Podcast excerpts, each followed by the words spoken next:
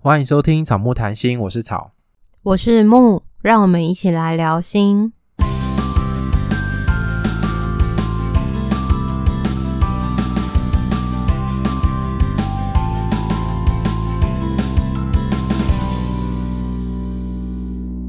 如果你喜欢我们的节目的话，请到 Apple Podcast 给我们五颗星的评价，然后可以欢迎来留言，也可以追踪我们的 IG 和 FB 粉专，然后也可以留言给我们。如果你有更多想知道的，也欢迎让我们知道哦。我们很久没有念留言了，对啊，最近陆陆续续都会有一些留言，但是大家好像对我们的感觉都是。我们都用比较浅显易懂的方式，让大家知道一些跟心理智商相关的知识，而且听起来是疗愈而且舒服的。这是我们当初没有想到的，当初只有设定轻松。我们本来没想到自己原来这么有疗愈的感觉，而且我们其实录一录都怕自己录的东西太无聊或太沉闷。还是因为有的时候也有些人会说。听了会觉得很舒服，然后想睡觉，是因为有点无聊才想睡觉吗？是这样子吗？希望希望不是。可是我觉得有一个听众很可爱，就说他的标题是“生活绿洲”，他说可以躺在阴凉处边放松边吸收知识的感觉，觉得好可爱哦，蛮有画面的，就是也是那种很很舒服、很凉爽的感觉。没错。好啦，那就是谢谢大家给我们的留言和鼓励。那我们因为前一阵子一直有人说我们的背景音乐太大声了，干扰他们收听的感觉，所以我们现在已经把背景音乐拿掉了。那你一颗星可以改回五颗星吗？快点去改回来。对，那个八月三十的留言的朋友，如果你还有在听我们的节目的话，最新的几集都没有那个哦背景音了。其实我们本来也觉得说。背景音乐，我们其实也会担心有些版权的问题什么的，一直在想说到底要不要拿掉。一开始我们在第一集的节目，我们在讨论的时候，其实没有放背景音乐，然后是有朋友跟我们说，加上背景音乐之后，可能会比较轻松，比较聊天的感觉。我们加上之后觉得，哎，真的诶，那个气氛感觉很不一样。对，真的有。还是因为一开始第一集我们很干，加上背景音乐之后，会觉得好像比较舒服。可是因为现在已经。快半年了嘛，就比较自然，然后我们的那个合作的方式也比较流畅，所以可能不需要背景音乐，应该就也还 OK。天哪，我们也快半年了，好快哦！对啊，不知道嗯、呃、有没有听众有跟上我们 IG 关于草个人问题的 QA？如果你还没有跟上的话，听到这集的朋友。给你们一点机会，对，我们会在近期呢抛出你们可以问木这个个人的问题。但是草的已经没有办法了，因为我已经收集完了。那如果你有想问草的话，就是等到我们一年的时候，等到下一次的机会，所以要关注我们的 IG。对，一定要关注我们 IG 的限时动态哦，然后记得来留言。然后有一个听众有留言说，觉得我们的开场白很可爱。但我觉得有点羞耻哎、欸，真的，我觉得每次念那个都很害羞，尤其是我们跟别人一起合作的时候，然后在别人面前念的时候，真的很害羞，超级害羞，我觉得超尴尬的。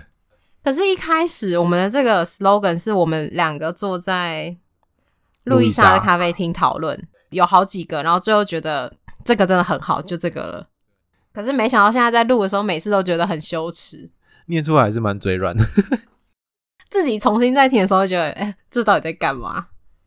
可是这已经是我们一个特色。对啊，这也不能乱改，因为观听众也习惯了。好吧，那我们今天要进入的主题呢，是我们读书会，让爱情长久八场约会的读书会 Date Two，就是第二集。对，我们是认识彼此，差异与冲突。那我们这一集呢，一样就是会稍微导读一下书中的内容。然后会跟大家分享一下我们在读书会里面讨论的东西，然后也会分享一些经验或者是小故事。那如果你还没有看书的人呢，没关系，这一集你也是可以听。那如果你上一集还没听的，记得赶快去听。那如果你听完这一集之后想听更多的话，也欢迎你去买书来看。今天的节目的就是读书会导读的地方，我们想要用。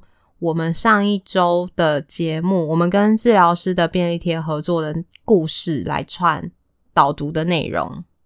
我觉得他的故事真的很经典。那我们稍微摘要一下好了，就是详细的故事内容，大家可以去听我们的第二十四集。在这集里面，其实重点就是 Dami 看她的老公发展很多兴趣，然后因为那个发展兴趣都会花到钱，然后她就觉得很想折断她老公的钓竿，可是觉得折断钓竿又要花钱，她就很矛盾。可是另一方面，她又想支持她老公的兴趣，因为她老公就是其实平常也是。是一个好队友啦，就是在照顾小孩上面，其实也是让 Dami 可以安心的。然后当她老公想要发展兴趣的时候，却是要花蛮多钱，比如说钓鱼，或者是之前也买过滑板啊之类的。你还说人家是滑板老头？没有，那是因为 Demi 先说滑板好像是青少年在做的事情，可是人家都是都是青少年在做的事情，对，但他已经是爸爸等级了。对啊，而且就是三个小孩的爸了，然后再玩滑板，我觉得也是有一种浪漫的感觉，有一种青青春追梦的感觉。对啊，对啊，反正那个不是也有那个很老的人在环岛，不老骑士吗？还是什么的？对啊，对对对，不老骑士。想跟 Demi 说呢，就是追求自己的梦想，永远不嫌晚哦。所以在我们刚刚稍微摘要这个故事里面啊，其实我们可以发现，在他们的关系里面有一个冲突，这个冲突就是关于金钱的使用。金钱的使用其实就是两个人的价值观，或是两个人的成长背景，或是两个人的做事习惯不一样，没有所谓的谁对谁错。我觉得在关系里面是一定会有冲突。就是有些人都说要找跟自己合得来价值观的人，可是我觉得很难百分之百的跟你价值观合得来，或者是说大部分价值观都跟你很像。就我觉得就算再像，也是会有不同的地方，因为我们就是来自两个不同的家庭，然后我们的爸爸妈妈又分别来自不同的家庭。对啊，所以其实我们每个人都是很特别，每个人都是独特的。那两个独特的人凑在一起，一定会有不同的地方。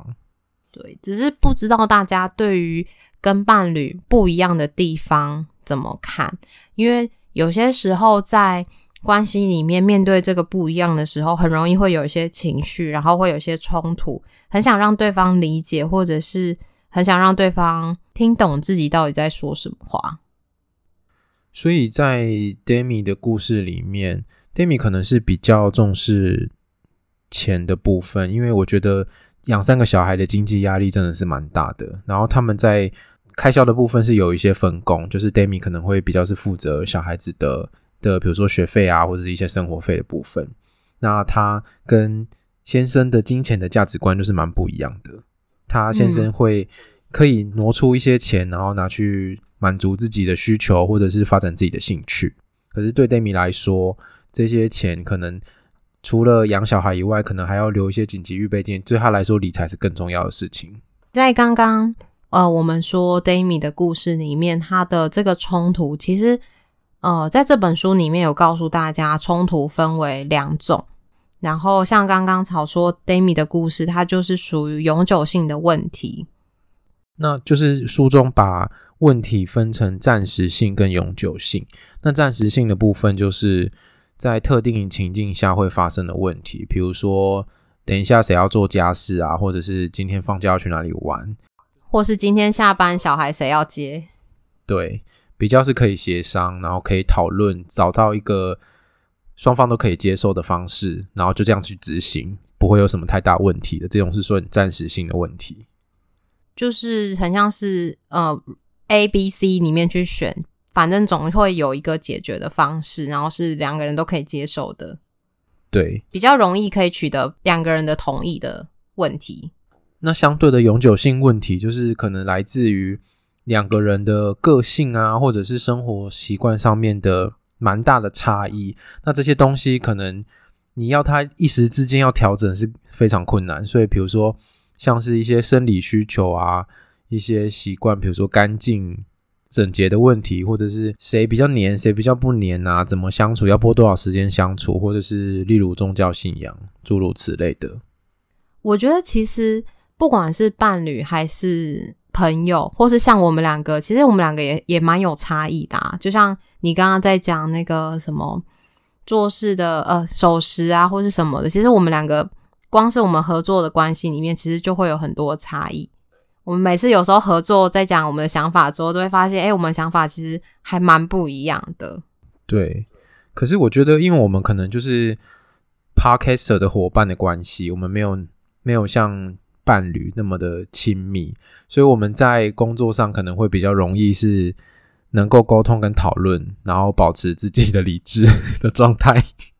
对，可是很多时候面对伴侣，就真的很难保持理智线。可是如果你面前的这个人同样的问题，他不是你的伴侣，你可能可以处理的很好。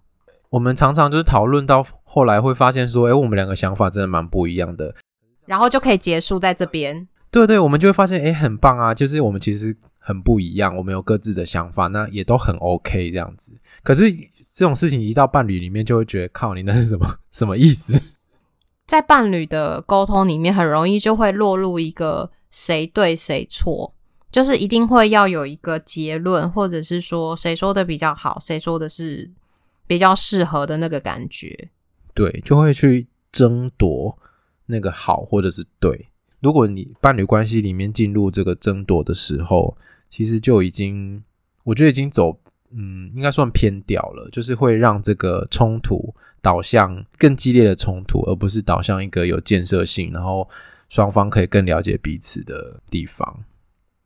我觉得会很像是说，如果像你刚刚讲的，落入那个输赢的部分的时候，其实会很努力想要说服对方，或者是在一个一直在说的状态，其实你就不知道到底对方。的想法是什么？你不会是在一个聆听的角色，在冲突的时候，很多时候我们都是自己不断不断一直在说。可是我们在当下有没有去停下来听听伴侣的想法是什么？那他这个状态，他的核心，他的想法，他的需求到底是什么？我觉得还蛮困难的。所以我觉得在永久性问题里面，大家可能常常会有的心态是说，我觉得你应该要听我的，我的。做法或是我的想法是比较好，或是比较对的，然后就会努力的想要说服对方，这时候就会放弃了刚刚木讲的那个聆听的位置，你就不是去理解对方，而是想要让他说服对方。所以这样的状况下，大家就会谁不都不让谁啊，因为对方也会觉得你要听我的，然后他也想说服你，这时候就会变成很容易就陷入僵局，就会形成是一个永久性的问题，就会一直鬼打墙。大家之后在如果有冲突的时候，可以稍微的去感受一下，在冲突的时候，你有没有去听对方怎么说？还是像我们刚刚讲的，其实是很努力的在想让自己的状态让对方知道，可是其实忽略了在关系里面在沟通的时候，那个倾听很重要。而且我觉得有时候我们可能，比如说你在吵架的时候，然后就容易觉得，比如说委屈。或是很对对方很生气，然后这时候就会很难转成说好，那我要听他的。可是我觉得这是需要练习的，双方可以去讨论说，在那种很有情绪的状态下，要怎么样让自己可以进入聆听跟能够对话的模式里面，这个是需要练习的。嗯，然后在这个书里面，其实有讲到说，其实大部分。在关系里面的冲突很多是没有办法解决的，就是属于永久性的问题。然后书中里面提到的数据是大概六十九 percent，其实蛮多的，已经超过了一半。如果有很多问题是，嗯，最后讲完之后没有结论，没有好的解决方案，那也是蛮正常的，因为将近七成诶。大部分的问题没有办法解决是。我们看了这个书，跟接触了这个学者 g o t m a n 的理论之后，才知道，其实，在关系里面很多问题是无解的。可是，在很多时候，如果没有特别的去认识到说关系里面很多问题是无解的话，就会落入那个很想解决问题，或者是很想有一个结论的状态。可是，因为他基本上很难有结论，或是有一个。双方都觉得 OK 的答案或做法，所以基本上就是会两个人一直在，很像在追求一个根本就得不到的东西那种感觉。所以其实高安门他在他的书里面他就强调说，其实重点是在这些讨论的过程当中，是不是理解对方，是不是双方能够更靠近，这些东西比解决问题还要重要。我我觉得是不是我们在上一集跟 Dami 的讨论里面也很像是这样，就是我们去讨论说他先生的想法是什么，为什么有这个想法，而不是说他可以怎么做，怎么做他会可以达到他的目标。我们很多是在去想让 Dami 跟他的先生去更认识彼此，然后有机会去听听对方怎么说。就是我们最后没有建议说，那你把钓竿藏起来，或是你叫他把它卖掉，还是你把它折断？就是这这个比较像是解决的方式。可是我们想要去探讨的是，那他在买钓竿去钓鱼的这个背后，他到底满足了什么东西？对他来讲意义是什么？因为这个其实是 Dami 也不知道的。对啊，所以如果能够知道，哎，不知道 Dami 后来有没有跟她老公讨论？我们可以再 follow 一下。其实我也蛮想知道的，就是如果他们有多一些互相的认识或是理解之后，那他们的关系会产生什么变化？好，那我们就进入今天读书会的讨论喽。读书会有四个问题，四个比较大的问题让大家讨论。那前两个是比较是属于面对冲突的时候，想法跟感受是什么？那我们先从想法来好了。好啊，那面对冲突，你的想法是什么？我很常会觉得又来了诶，然后会觉得很想要跳过这个部分。又来了是指说，就是同样的或是类似的状态是又冲突了，不会是第一次冲突的那种感觉。有一部分是这种，然后另外一部分是可能冲突太多了，就会觉得怎么又冲突了？怎么又冲突了？这样子，怎么又冲突了？你会觉得这样不好？因为冲突的时候会蛮有情绪张力，那是一个不舒服的状态。所以如果冲突太多的时候，就会变成你常常处在不舒服的状态，而且那有时候是失控的，因为会觉得会不知道什么时候会冲突，会无法掌控。可是他又常常来的时候，这样就会觉得很烦。但是你刚刚有讲到一个重点，欸，就是冲突好像很多时候会是用不同的问题或是类似的状状况呈现。所以才会有那个又来了的感觉，然后这个感觉其实也在读书会讨论的成员里面有大概也有一两个成员有提到，就是都会有那种怎么又冲突了，然后怎么又这样的那种感觉，然后我会觉得我会觉得很烦，就是在冲突的时候会觉得大概又是类似的状况在吵，然后就会知道说。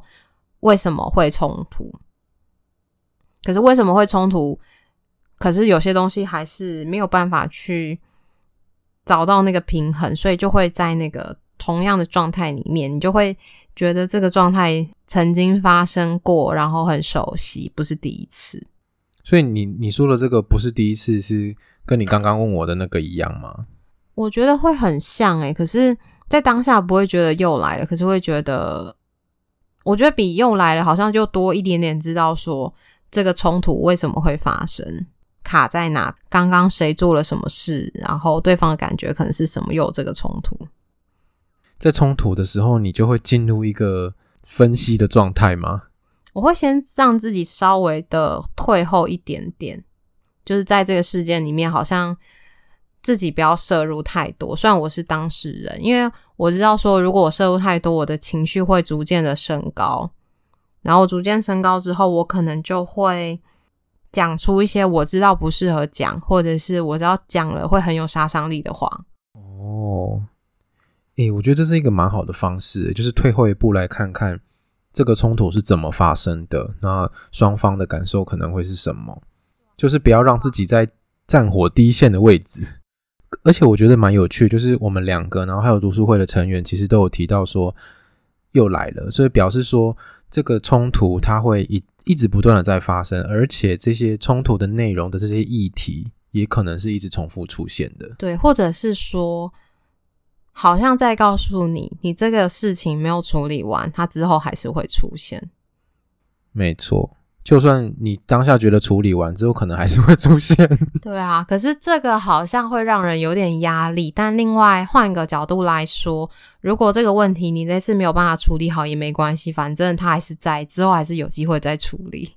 谈到这边就会觉得天哪，这就是伴侣关系的常态，就是跟我们在做伴侣咨商一样啊。他们这周跟下周吵的事情可能都是一样的，因为就是那个核心，我们刚刚前面讲的，在这个冲突里面，那个核心如果没有机会是被对方理解，或者是找到一个共同可以接受的东西，它可能就会一直出现。可能这一次是说带小孩的问题有这个冲突，然后下一次就会变成是说。呃，要不要过生日有这个问题，然后下一次是说，诶，我们周末要不要见面？各种的形式都会有类似的核心议题在里面，所以它就是会一直反复不断的出现啊。就是我觉得大家如果面对冲突的时候，其实也不用觉得说，哎，这次讲完了，下次一定会没事。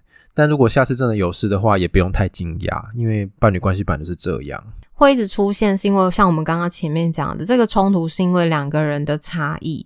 那这个差异就是我们从小到大长成这个样子，也养了这么久，那也的确很难一时之间去改变。就是还有一个听众是说，当面对冲突的时候，他其实会不知道该怎么处理，也很害怕自己处理了之后会不会关系变得更糟。这好像是一个担心，对他来讲，冲突好像是一个比较难掌控，然后蛮未知的的过程。对，或者是说就不知道该怎么办。所以比较两个大家可能会有的感觉就是又来了，然后另外是不知道该怎么办。延续着这个问题，就是面对冲突的时候，你的感受是什么？我的感受跟你刚刚讲的蛮像的，就很烦。然后其实要看冲突的内容是什么啦，有一些是很气、很生气，有时候是委屈，就是如果被误会，然后有时候可能会内疚。就是各种不同的感受，可是要看那个当下冲突是为了什么而冲突，所以那个感觉其实会很复杂，可能会有比较有张力的，然后但也可能会有比较像是委屈这些不容易被看到的感觉。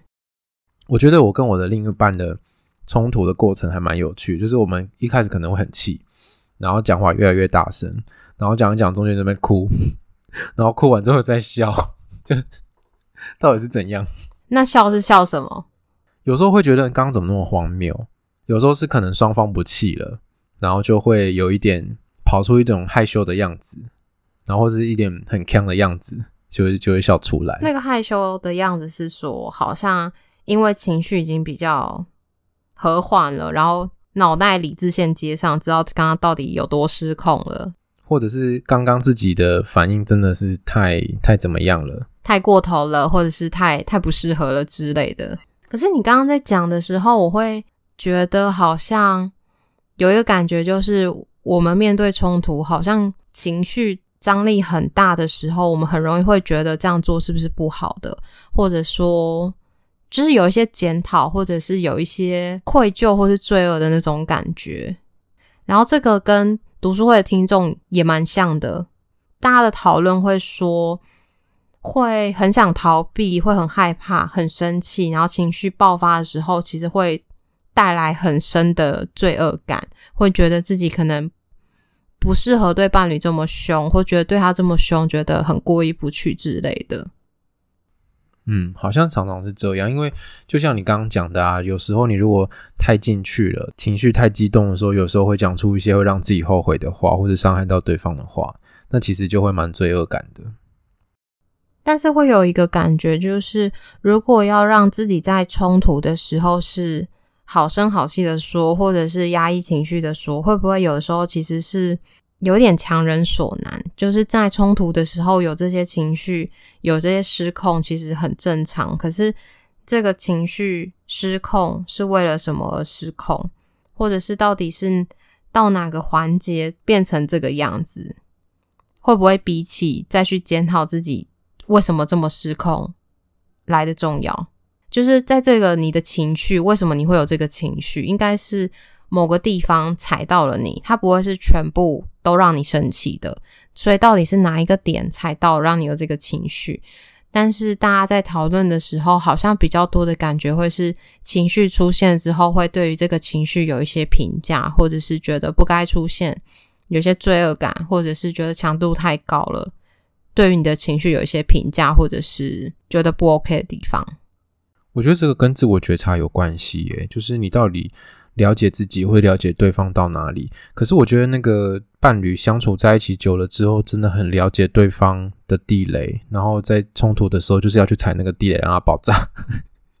对啊，像你刚刚讲的踩那个地雷让它爆炸，你是有意识的还是没有意识的？这就会有差别。对，有时候可能是你没有意识的在做这件事情，那这个可能之后再回来讨论这个冲突的时候。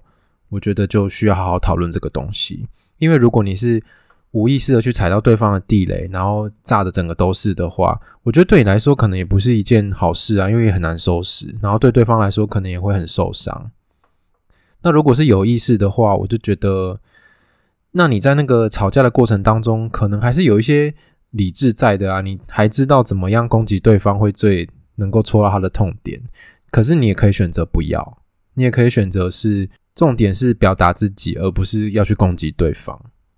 所以，为什么你会选择去攻击对方？这个就是可以思考的地方。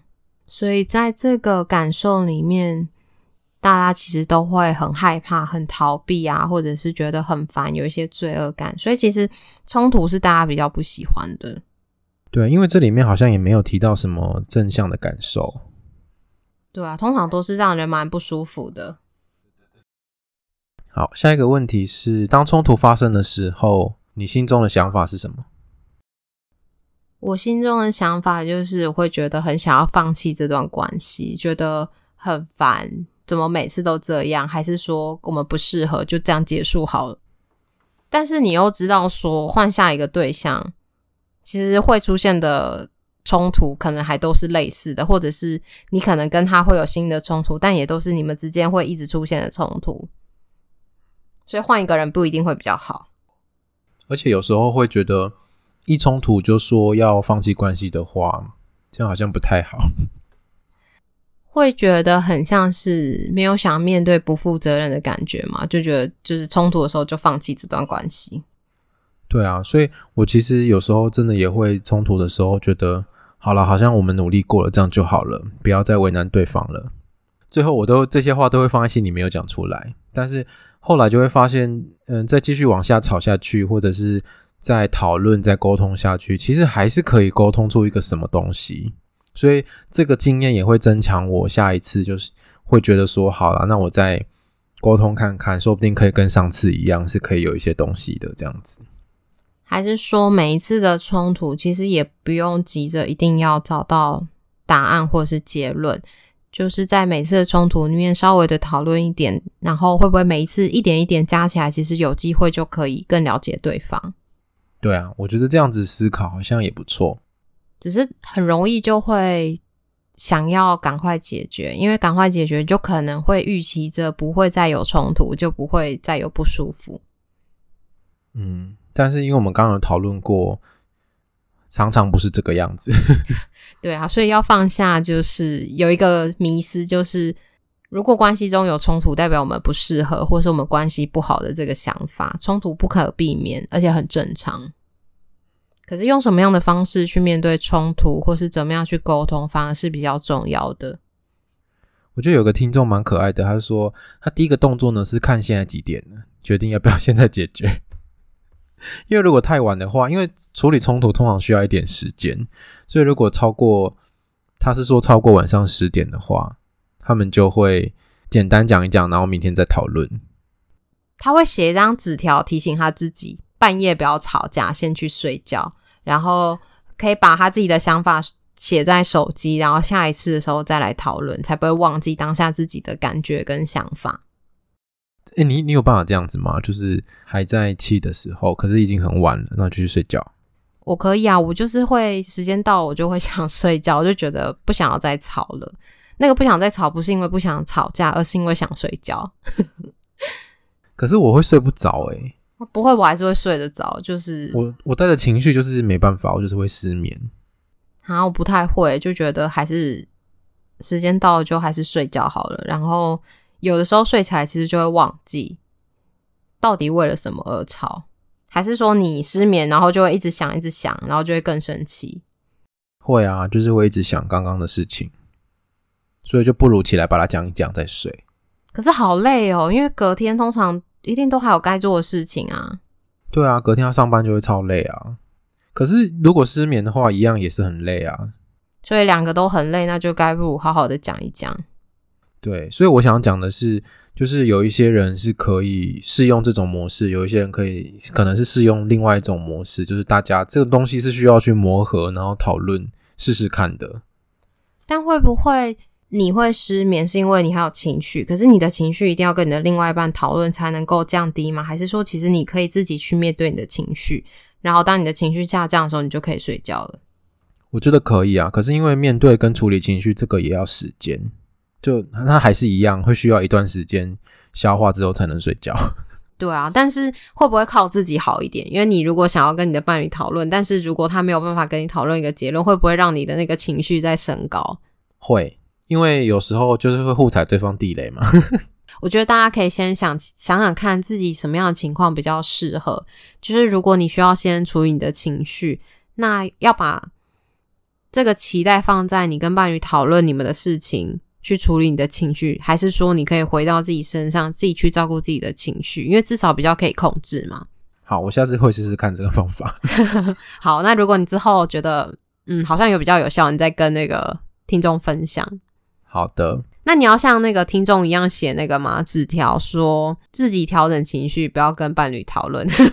我觉得这个也要跟对方讨论，因为我们现在目前习惯的模式是就是要讨论。对。所以要先跟对方说，那我们之后要写一个纸条，然后如果太晚的话，我们就先各自处理情绪，各自去睡觉。可以邀请他试试看新的方式。好，那下一题是冲突后，你是不是曾经和伴侣讨论过冲突的过程？那我们在这个问题里面有七个读书会的听众是有讨论过，那两个是没有讨论过。你有讨论过吗？有啊。我们作为一个伴侣之上是一定要讨论的吧？这样是专业的包袱吗？对我来说是会想要运用伴侣之上的东西在自己的关系里面试试看。那有效果吗？我觉得这个冲突的讨论是蛮重要的，就是当你冷却之后，然后再回过头来看这段关系，这个事件里面到底是怎么发生什么事情，然后是怎么样。堆叠那个冲突，然后是怎么样没有互相理解的，然后再重新理解彼此一次。嗯，我也有讨论过，那我可以分享那个过程。大致上就是伴侣在跟我说话的时候，我没有听到，然后我那时候在回讯息，然后他说。他叫了我很多次，但是我都没有理他。可是，在我个人的经验里面，我说我有回应你，我回应你两次。然后后来我跟他去讨论说，你刚刚说了什么事情的时候，我有回应你什么？然后他就说，可是我问了你，总共有五次。然后我就告诉他说，可是我只有听到两次。我们去核对他说了什么，我听到了什么，然后次数他的感受。然后，所以后面会觉得，诶，他说我都没有理会他，这其实是我们中间讯息有一个落差。因为我当时在回讯息，我告诉他说，你等我回完讯息，这个讯息是呃有时间压力的，所以我需要现在回。然后后来我们核对了这个过程之后，就发现说，哦，原来是这样子，就是因为我也是。有告诉他我在回讯息，但他可能没有听到，或者他可能不理解为什么我现在需要回讯息，不不跟他讲话。如果没有讨论的话，他可能会觉得你为什么都在用手机，然后不回应我，或者是你这么专注在回划手机，然后我叫你那么多次，你都没有听到。对，我觉得那时候印象很深刻，是因为在讲次数的时候，会发现他说的次数跟我接收到的次数。次数是有落差的，然后可是我们两个都在现场，然后可能因为我真的太专注，要急着赶快回讯息，所以其实他说的话我是没有听到的。是在回我讯息吗？没有，不是在回，不 是我。对，是在回要请假的讯息，因为就是那个现我们两个在对话时间跟等一下要上课的时间其实有点近，要请假的话要赶快回。所以我有时间的压力，所以我那时候跟他说，我要就是回这个讯息，然后你等我回完，然后我再跟你说我在回什么事情。所以我当下没有告诉他说我在干嘛，我就告诉他说，呃，我这个讯息很急，需要赶快回。所以有讨论之后，双方就可以去核对说双方认知到的落差是在哪里。而不是原本你想的对方是怎么样对待你的那个样子。对，而且这个问题我当初会这样列，是因为有了这次的经验，是因为我们很细致的去核对他说了什么，我说了什么，我们重新一起去回忆那个过程，拼凑起来，然后就会两个人就会发现说，哦，刚刚这个过程中的不舒服是因为什么事情，然后就会停在一个结束是在。我理解到我们刚刚为什么会这样，只是我们还是会不舒服，两个人都还是不舒服，可是就知道说刚刚怎么了，然后就那个不舒服的感觉就是自己慢慢去消化。那你在这个讨论的过程当中，你有遇到什么困难吗？我觉得就是要处理自己的那个情绪，就是因为在讲的过程中，你也会觉得很委屈，因为你感受到对方的情绪，可是你又知道说刚刚的过程中。你也不是自己没有告诉对方你在忙，你告诉他说你需要回这个讯息，等一下再来回应他。可是觉得自己有做到，可是还变成这样，然后现在很努力的去讨论这个状况，然后也觉得很累。我觉得最大困难就是那个把自己的情绪安抚，要先安抚自己那个很委屈、很受伤，或者是很还很气的那个状态的自己。安抚之外，或者是说要去有点感受，或是忍耐那个不舒服，就是在那个讨论的情况下，其实你的情绪不会随着这个讨论很快的降低，你可能需要继续的待在这个不舒服里面，可是你还是需要有一些理智去讨论那个冲突。这个真的蛮难的，因为讨论冲突的时候，我觉得如果没有情绪的话，都可以好好讨论，可是最困难就是。有的时候讨论着，你可能没事，后来就是讲到某个点，你可能就会有一些情绪，然后你的脑袋就会没办法发挥作用，你的情绪就会可能推使着你去说一些你不想说的话，或者是你的脑袋思考就不会这么的清楚。最后一个问题，你认为冲突后该如何开启修复的对话？我觉得听众在这边讲的都还蛮一致的，就是要让自己冷静一下。但是每个人让自己冷静之后，后面怎么再去跟对方有一个互动，或是有一个邀请，要示好的那种感觉是不一样的。我觉得如果在这边，我就会想到那个小动物。如果是小动物，它就可以直接的磨蹭你，或者是钻到你身上。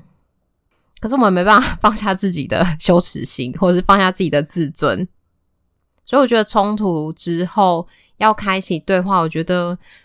除了情绪要安抚之外，有的时候好像需要去有一种对对方示好，或者是想要跟对方靠近的那种感觉。我觉得这个好像有时候会是一种伴侣之间的默契，就是我做了一个举动之后，对方可以知道说啊，这个是那个停战协定 之类的，就是他读得到。那我觉得这是可以讨论的。像我之前。也有像你讲的那个经验过，就是你是说磨蹭吗？主动去靠近对方，比如说拥抱啊，或者是去碰触对方之类的。可是有时候会是闭门羹，然后就会生气。本来情绪已经稳定了，对，被拒绝就会生气，因为他还没好，他就是还在气的时候，你去碰他，他就会更气，然后就会把我拨开啊什么之类，我就会觉得更受伤这样。因为你不是小动物啊，没有像小动物一样萌萌的，看得很可爱，你就不想理它，然后还是它过来的时候，你还是会被它融化。所以我是长得太丑吗？没有，你只是长得很好笑。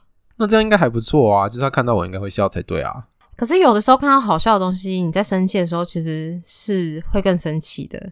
好吧，因为你的那个好笑不是可爱的好笑，是邪心的好笑。那有什么差别？可爱的好笑就是小动物那种你会被它融化的感觉啊。哦，好吧。好了，我们开始讲干话了。然后这边有听众有说到说他会先转移话题，顾左右而言他，然后之后再说，哎、欸，要不要聊一聊？你还在生气吗？我觉得这个听众讲的那个例子很好笑。例子吗？他说他可能就会跟对方讲说：“哎、欸，最近有一个人被风筝卷上去天上、欸，哎，好像假新闻哦，好好笑这样子。”但是我就觉得天哪，他也太时事梗了吧，好好笑哦。讲一些跟现在话题不相关的东西，跟气氛也不一样的东西，去好像是想要跟对方有一个示好，或者是有一点调和那个气氛的感觉。可是如果在我的关系里面，我做这件事情，应该就是会被瞪死。唉，做人很难。所以是不是当一只可爱的宠物就好了？真的。不过我想说的是，其实这东西真的是需要双方去建立一个默契的。就是你要了解用什么方式可以安抚到对方，因为我会发现，嗯，有时候偶像剧演的啊，他就是比如说一个人在生气的时候，另外一个人就会逗他开心啊，哄他啊什么的。可是我发现这个手法不是对每一个人都有用，可能帅哥使用或是美女使用才有用，像是我们这种人使用就会变性骚扰，所以还是要看情况。这边我会想到那个，就是两个女生最新跟两个那个 Lily 的教练合作的那一集，他就是有一个鲜肉的教练就会说，他跟女朋友吵架的时候，他就会跟女朋友说来抱抱，就是用肢体的部分让他女朋友觉得好一点，所以他是有用的，有用的啊。但我后来想一下，觉得嗯，对我来说也蛮有用的。肉体上的接触会融化你。不是肉体上的接触，是拥抱。就是抱抱，不是会有肉体的接触吗？可是拥抱跟肉体上接触听起来那个感觉不一样。肉体的接触有点咸湿，我觉得你想歪了。比较温馨。你想歪了。我觉得就是那个包包会很像是你知道对方想要跟你讨论刚刚的事情，或者是对方有一种示好的感觉，然后你可能很生气、很傲娇，说我不要抱，你走开。但是对方还是抱你，然后你就会觉得。就是有一种被安抚的感觉，就是慢慢的就是会觉得感受上会好一些。诶，这个在那个书里面好像有提到类似的，就是这个是有科学根据的，就是当我们在有一些肢体上的接触，不管是亲吻、拥抱或牵手的时候，我们身体会分泌一些激素，像是催产素啊，或是多巴胺这种，会让你的心情比较容易变得愉悦，而且会有幸福感，所以就会可能会。对那些生气的情绪是有安抚的效果，但这就是看每个人的经验，但也是要试过之后才知道。然后，如果试过之后，你觉得这个方法对于安抚你的情绪，或者是说你觉得要重新去跟对方讲自己的感觉，或是去开启这个修复的对话有点别扭，那或许就用行动的方式，像你刚刚讲的，就是当你在做这个行为的时候。对方知不知道你这个行为是善意的？然后他不要觉得说你在转移话题，或者是反而让他更不爽。而且另外一个角度来讲是，是可以跟对方讲说，当我在生气或者当我还很激动的时候，你做什么事情会让我觉得好一点？直接告诉对方怎么做，这样他其实就他其实就可以直接安抚你啊，他不用尝试太多失败之后，然后你更气的这个过程。所以我觉得这个讨论还蛮重要的，或者是说，像你刚刚讲，就是呃，如果转移话题，然后对方会觉得你发现你你做了一些事情，对方会更生气的时候，你也可以让对方知道说，我刚刚转移话题是因为我不知道该怎么安抚你，或者是该怎么跟你讨论这件事情，所以我用了这个方法，然后对方或许就会觉得。哦，原来你是不知道方法，你不是像我以为的，你不想讨论我们的冲突，或者是你不在乎我，那个感受上或许就会有些不一样。不知道是不是跟我们的文化有关？有些听众会讲说，就是会去吃东西，问对方要不要去吃东西，或者要不要去吃宵夜。觉得有一个听众很好笑，他就他说冲突越多，冷战越多，他就是要一直去吃东西，一直去吃宵夜。生完小孩之后的人生真的好难受，还后面还给我挂号，哭着跑开。对啊，所以当你读懂对方的讯息，他做一些行为的时候，可能也可以适时的让他有个台阶下。就是你知道他买东西给你吃，是为了要安抚你的情绪，或者是要跟你有一个比较靠近的感觉。然后你如果跟他说吃什么吃，半夜还在吃，那你可能就会拒绝了他的好意。所以我觉得在关系里面可以看懂对方的行为后面代表的意涵，这个东西还蛮重要的。读书会成员讨论的这个部分，我都觉得大家非常的有创意，而且跟大家分享这个别人的创意的时候，好像就会激发我们更多的创意可以去参考。对啊，我觉得诶，我们也许也可以试试看。好，那今天的重点呢，就是其实两个人的差异有可能会带来冲突，那这个冲突反过来说，也是代表着两个人之间的不同。那这些不同呢，没有对跟错，也没有所谓的好跟不好。当我们很执着在争赢或是说服对方的时候，我们就很容易让关系陷入僵局。在《John Gottman》这本书，他就强调，在这个过程当中，如果可以讨论，然后对对方多一些理解。多一些对话跟交流的话，那其实好的冲突是可以让亲密关系是更亲密的。那我们今天这集就到这边喽。如果你喜欢我们的节目，记得要追踪我们哦，然后记得到 Apple Podcast 给我们五颗星。目前只有 Apple Podcast 跟 First Story 可以评分，因为有听众很可爱问我们说，Spotify 没有办法评分怎么办？没关系，你可以私讯我们，我们可以收到你的对我们的支持。那我们现在也开启抖内的功能哦。如果你想要施肥让草木茁壮的话，也欢迎到 First Story 上面来抖内我们。这些都可以在 IG 个人档案连接里面找到我们所有相关的网址。那以上就是我们的第二集的读书会的内容。那如果你听完一二集，对我们有什么回馈，或是有什么建议、有什么看法的话，也欢迎留言告诉我们。拜拜。拜。一二三，按。